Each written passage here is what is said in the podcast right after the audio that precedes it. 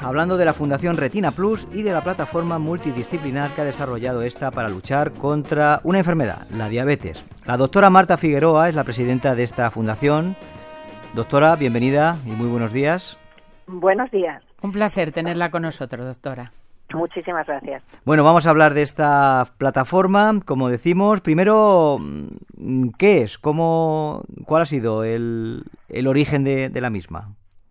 Bueno, la plataforma nace dentro del contexto de un proyecto que se llama 2017 Año de la Retina en España y que ha sido declarado por el Gobierno como acontecimiento excepcional de interés público.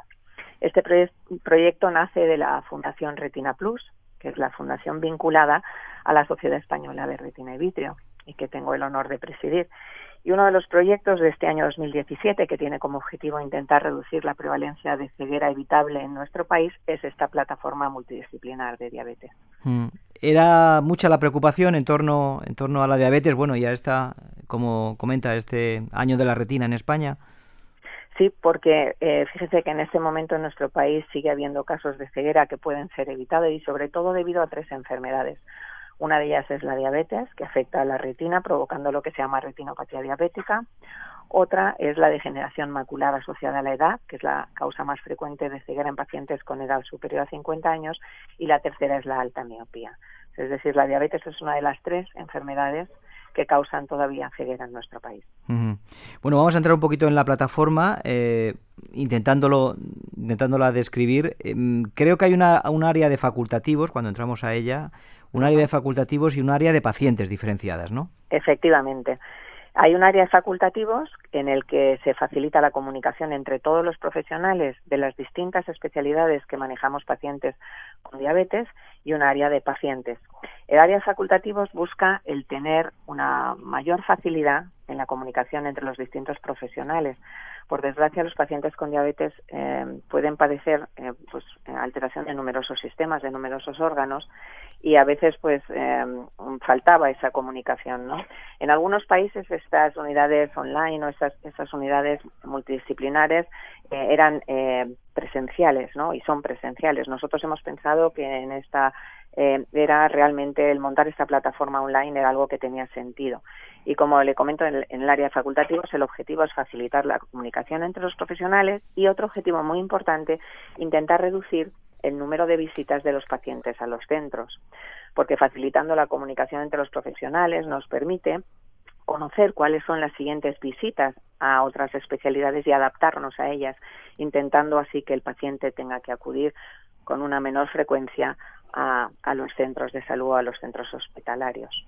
El área de, de, pacientes es un área muy extensa en el que hay mucha educación diabetológica, que es algo de gran importancia porque es lo que permite conocer al paciente mejor su enfermedad e intentar manejarla mejor. Y además, el paciente, a través de este área, va a poder conocer cómo es su, su propia evolución, es decir, cómo son los resultados de los 10 parámetros de los de los 10 valores que hemos considerado más importantes en el manejo de la enfermedad. Eh, como es pues su peso, su tensión arterial, los niveles de, glucemia, de azúcar en sangre, los niveles de colesterol, una serie de parámetros que son muy importantes que el paciente conozca, porque hoy en día realmente se contempla que el manejo de la diabetes, aunque va dirigido por los médicos, realmente tiene que involucrarse el paciente porque es él el que puede conseguir alcanzar unos mejores valores para que su calidad de vida sea buena a lo largo de la vida. Doctora, pues de, eso le quería preguntar, porque en la actualidad parece ser que hay más de 5 millones de personas en España. Todas ellas, desde luego, tienen que, manejar esa situación, como usted bien dice, dirigida por los médicos. ¿Cómo prevenir, si, si se puede, de alguna manera, esta enfermedad? Em, hay dos tipos de diabetes. La diabetes de tipo 1, que es una diabetes em, que generalmente comienza antes de los 30 años de edad y que eh, esa diabetes es difícil de prevenir porque se produce como consecuencia sobre todo de anticuerpos que atacan las células de nuestro organismo que producen insulina, que es eh, la hormona que evita que uno sea diabético. Pero hay una diabetes de tipo 2 que está muy que aparece en personas con edad superior a 30 años generalmente y que está muy muy relacionada con nuestros hábitos de vida porque está muy relacionada también con la obesidad.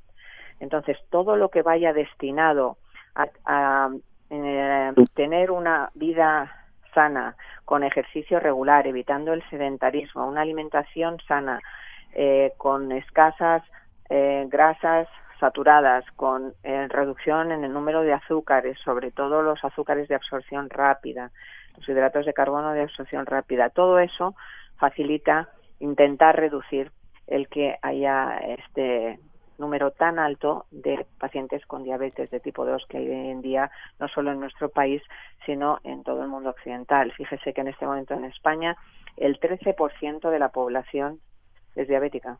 Es realmente algo alarmante. El 13%. el 13. Un, dato ¿Y cuál es la situación de los niños? Porque se comentaba que también hay mala alimentación eh, y que cada vez tienen más diabetes. No sé si esto ha ido remitiendo o al contrario. No, eh, eh, estamos trabajando y yo creo que las instituciones también están intentando trabajar en concienciar a los padres, ¿no? En la importancia de una alimentación sana. Y poco a poco esto se irá controlando, pero mientras siga habiendo sobrepeso, seguirá existiendo ese riesgo de ser diabético. Y por eso es tan importante eh, trabajar en la prevención de esta enfermedad. Dentro de este año de la retina, hemos eh, producido y hemos eh, realizado un, un vídeo desde la Fundación que se llama Mírame y descubre el emocionante mundo de la glucemia y la diabetes, que es un vídeo con tecnología 3D, que es realmente muy interesante, no solo en cuanto al contenido, que lo es, sino además como experiencia virtual, porque es con la última tecnología 3D eh, VR que realmente es sorprendente. En este vídeo, que ha sido exhibido eh, gracias a un acuerdo de colaboración con la Fundación La Caixa en distintos centros de Cosmo Caixa, que también en Caixa Forum eh, en distintas ciudades españolas, se ha podido exhibir y seguiremos trabajando para para poder exhibirlo en más lugares. Sí, en colegios, por ejemplo, ¿no? Sí, en este momento estamos intentando conseguir la financiación, que es lo que ahora más necesitamos para completar este programa, para poder eh, efectivamente llevarlo a colegios, porque em, en, en, esta exhibición que hemos hecho con la Caixa, durante las mañanas había eh, una agenda organizada para los distintos colegios locales.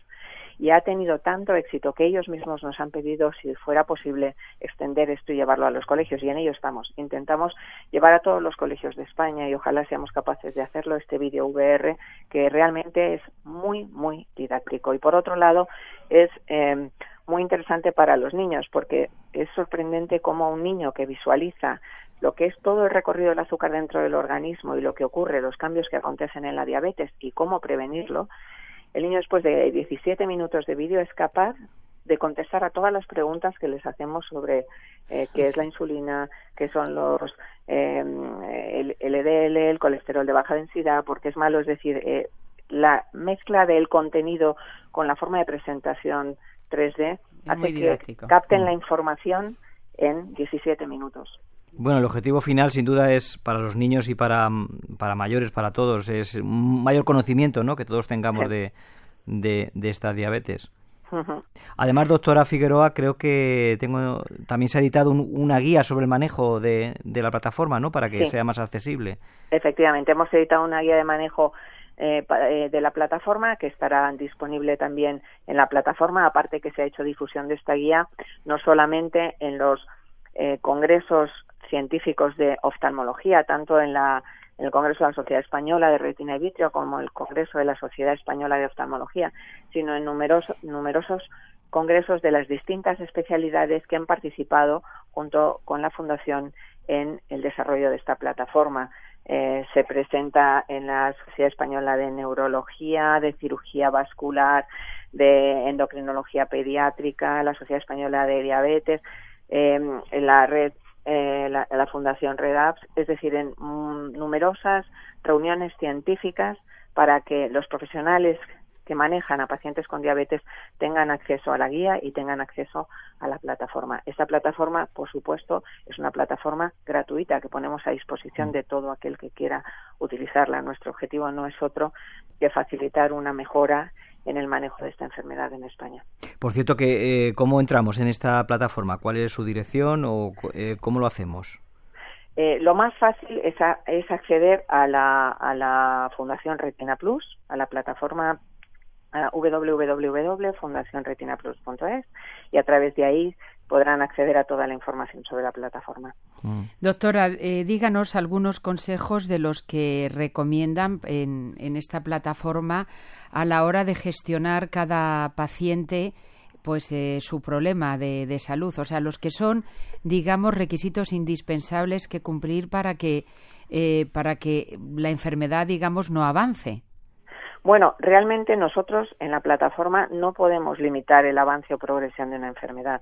Lo que podemos hacer es, en primer lugar, poner en contacto a los distintos profesionales para que el manejo sea multidisciplinar, que es lo que requiere el tratamiento de un paciente con diabetes y en segundo lugar poner en manos de los pacientes la información que resulte de todo ese trabajo entre los distintos profesionales para que el paciente sabiendo cómo está su estado y comparándolo con el histórico, es decir, con lo que ha ocurrido antes, pueda ir poniendo remedio a esa situación. Imagínense que yo como paciente me doy de alta en el sistema y también pueden hacerlo a través de www.plataformadiabetes.es eh, imagínense que me doy de alta en el sistema y de repente veo que, bueno, me voy a la gráfica de la glucemia, del azúcar, y veo que mi situación en este momento está yendo progresivamente a peor o que mi colesterol de baja densidad, que es otro de los parámetros importantísimos a controlar en un paciente con diabetes, está yendo a peor, o que mi tensión arterial, que es el tercer valor importantísimo en el manejo de un paciente con diabetes, también está yendo a peor. Entonces, conociendo esa situación, yo puedo intentar poner remedio. El acceso de cada uno de los pacientes a sus propios gráficos, donde se ve toda la evolución de cada uno de esos mm, parámetros, es muy importante porque puede hacer al paciente pues tomar conciencia de lo que está sucediendo e involucrarse más en el manejo. Si un paciente ve que su tensión arterial se está descabalando, lo primero que hará es ir al médico y decirle, mire, estoy viendo esto y me está pasando esto, mm. y intentar, pues, eh, hacer eh, más ejercicio, hacer una dieta regular que le, que le permita controlarlo, cambiar la medicación. Lo mismo con el azúcar. Si ve que se está eh, alterando o está empeorando su nivel de glucemia, pues mm tendrá que adaptarse modificando su dieta, incrementar el, ejercicio que realiza de forma diaria, valorar si es necesario no cambiar el tipo de insulina o de antidiabéticos orales que esté tomando. Es decir, es muy importante que, que, que, realmente el paciente, es lo que les comentaba antes, hoy en día se considera que el paciente con diabetes al final es el que debe concienciarse de su enfermedad y debe pelear por conseguir tener unos valores lo más parecidos a la normalidad, porque eso le puede permitir tener una calidad de vida muy buena a lo largo de muchos años y reducir el riesgo de las complicaciones asociadas a esta enfermedad, que por desgracia son muchas. Son muchas Doctora, háblenos de la investigación. ¿En qué línea se, se está trabajando? Bueno, en, en concreto en oftalmología, yo, me, yo soy especialista en cirugía vitrorretiniana y en retina, y en concreto dentro de la oftalmología en retina se está investigando fundamentalmente hacia los tratamientos locales que permiten eh, tratar la causa más frecuente de pérdida de visión en el paciente diabético, que es el edema macular. Eso se produce porque se acumula líquido en el centro de la retina, que es la mácula, la zona de mayor visión, y produce una pérdida de visión en el paciente. También puede complicarse eh, porque se formen vasos anormales en la retina que sangren. Y hoy en día casi todos los tratamientos van dirigidos a encontrar, y de hecho ya lo estamos haciendo, eh, drogas que aplicadas dentro del ojo consiguen controlar la enfermedad y mejorar la visión de estos pacientes.